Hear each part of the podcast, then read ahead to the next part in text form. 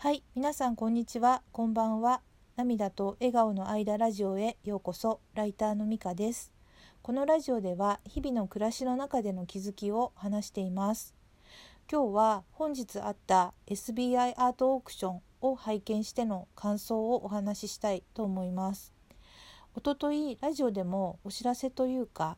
本日4月3日の13時から SBI アートオークションがあってそこに画家の杉田洋平さんの作品が出品されると知りましたとお話ししたと思います。で、あのーすごくね気になっていたんですが今日ちょっと外出する用事がありましてリアルタイムでオークションの様子を見られないなと思っていたんですね。でもちょっとどうにかね少しタイミングはずれましたがライブ動画を巻き戻してあの外でね無音で拝見することができてその時は結果だけ拝見した感じだったんですね。であのロット番号241の「無題に」という作品は落札価格の予想が35万円から55万円で結果はなんと85万円だったんですね。でロット番号242の「無題」という作品はあの予想は30万円から50万円で結果は55万円だったんです。であのこの結果がねスギちゃんにとっておめでとうございますという落札価格なのかっていうのは分からなかったんですがあのフラッグというわけではないし予想金額はね上回っていたので、まあ、ひとまず良かったのかなというあの思いをあの個人的に巡らせていたんですね。とはいえあの音割りで拝見していなかったのであの家に帰ってからねあのちょっと見てみたくてあの拝見しました。でも夕方だったんでねこの時間はアーカイブかなと思ってたんですがつないだらねあのオークションのライブ動画まだやってたんですね。であのスギちゃんのところまであのこう巻き戻すというか戻って音ありで見たんです。そしたらすごいねあの想像以上のしびれる展開になっていたことが分かったんですね。というのはあのロット番号が241、えーなんですの方ですが最初34万円から始まって数万円単位で価格が上がっていて60万円になった時にあの落札しますとオークショニアの方がいてたんですよね。そしたらあの間に合いましたと言ってまた数万円ずつ上がっていって次に77万円であのまた落札しますって言ったんですよ。でこの時点だったかもう少し前か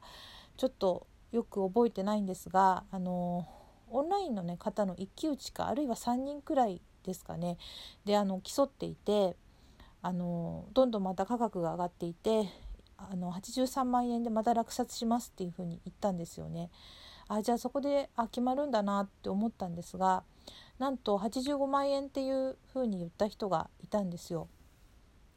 であのオークショニアの人が間に合いましたと言ってさらにニュービッターの方ですねって言ってたんですよ。であのということはあのその前の23人でオンラインで競ってた人たちの中にいなかった人が急に出てきてあの85万円で落札したっていうことなのかと思ってなんかびっくりしたのとなんかすごいドラマチックな展開に感じて、まあ、自分が入札したわけではもないんですがちょっとあのびっくりしてあの痺れたというかであのどんな方がねどんな思いで入札したんだろうとかそこにねこう競ってた人たちの気持ちとか急に出てきた人の気持ちとかを考えたらなんかすごい感慨深くなりました。で、えっと、次のロット番号242の方ですがこちらは30万円から始まって、まあ、価格がこう数万円ずつ上がっていって53万円で1回落札しますって言ったのかなと思うんですけどさらにまあ55万円の方が現れて55万円で落札されたという感じだったと思います。でこれねすごい本当リアルタイムで拝見したかったなと思ってああなんかあの見れなくて残念だなと思ってたんですよ。であのちょっともう一回ねあの、まあ、ラジオでも話したいしあの個人的にももう一回見たくってライブが終わった後アーカイブで見られるかなと思ったんですけどあの動画って残ってないんですね。だから危なかったんですよね。危うくこの展開をね知らないでいるところでした。だから残念とか言ってる場合ではなくむしろねライブをやってる時間に帰宅できて音割りで見られて感謝しないといけないなと思いました。いや本当これリアルタイムで見られた方ね本当にドキドキしたと思います。私のように結果を知っている人が見てもねしびれましたからね。でえっとそうですね。であのアートオークションなんですがスギちゃんのファンになってから拝見したのはあの2回目であのスギちゃんは前回ね1月30日のあのオークションの時はあのこういう虹マーケットのこと自体やあるいはそれに臨む作家さんの思いそしてアート界のことを包み隠さずというかオープンにして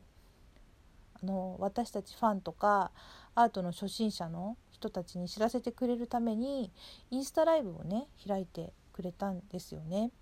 でその時の様子やスギちゃんが語ってくれた思いについてはこのラジオの84回目と85回目でも話していますのであのもし気になる方はあの聞いていただきたいですがその時にあのスギちゃんはあの賛否両論はあると思うけれど自分は何もかもさらけ出すことが一番大事だと思ったのでインスタライブをやったというようなねことを言ってくれていたんですよね。で私自身は本当にこの時インスタライブをやってくださったことに感動しましたし感謝しているんです。ですがもしかするとあの否定的な意見があったのかな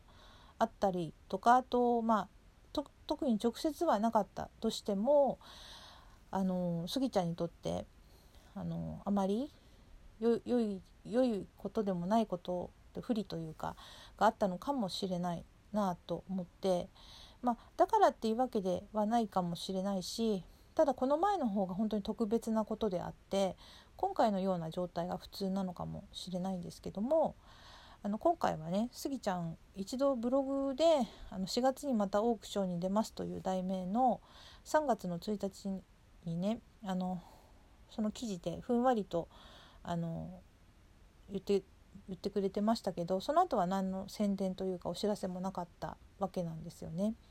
で私たちあの一部のファンの中では、まあ、この日にオークションがあるらしいっていうことがまあ分かってそういったの会話というかやり取りはあのツイッターとかで知ってたんですけどなんかあんまりこう声を大にして言わない方がいいのかなというみたいな雰囲気もあったりしたんですね。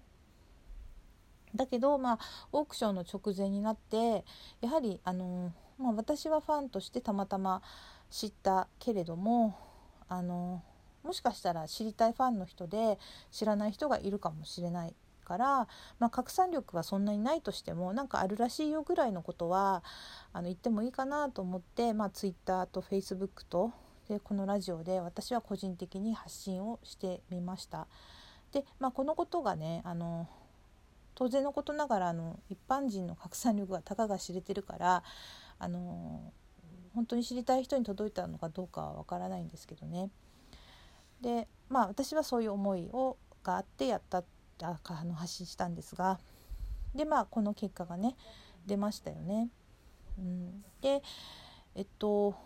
オークションのことってあの知り始めたばかりなのであの全然理解できていないしあのどういったねあり方がアート界のためになってあとは作家さんのためににとってもあのコレクターの方にとっても一般人にとってもいい形なのかさえよく分かっていないんですがこの前あのニュースピックスの「アート投資の心得」というね18分のあの動画、まあ、これは全部見るにはちょっと有料の動画ではあるんですがそれを拝見したところなんか最後の方であの短期的に保有するのが目的な転売屋のような投機ではなく長期的に保有するのを目的にしたアーティストの方にその敬意や愛を持った投資としてオークションに参加することで市場が安定するんじゃないかというようなね発言がされていてなるほどなと思っていました。またあのこれはあの前々回のこのラジオの145回目のあのなぜ部屋にアート作品があると素敵なことが起こるのかについて感じたこと聞いたことというねあの配信の中でも私があのご紹介していたことなんですがあの最近あこれは紹介してないかもしれないんですけど最近オークションで高値がついた作家の作品などを転売を考えた一定層が買い占めてすぐ売ってしまうみたいなことが起きていてそういう光景を見るとすごく残念に思うという言葉とアート作品って作家の魂だと思ってるんですね。アーティストの方々って作品を作る時って本気で向き合って本気で情熱を注ぎ込んだのが作品として世に出ているなので作家の魂というものを自宅に飾らせてもらうことでもっと自分も仕事を頑張ろうみたいな風に思えるんですよね。そこがアートコレクターとしての醍醐味だと思う。とこの番組のナビゲーターでコレクターでもある方が言っていたですがその言葉が本当に心に染みました。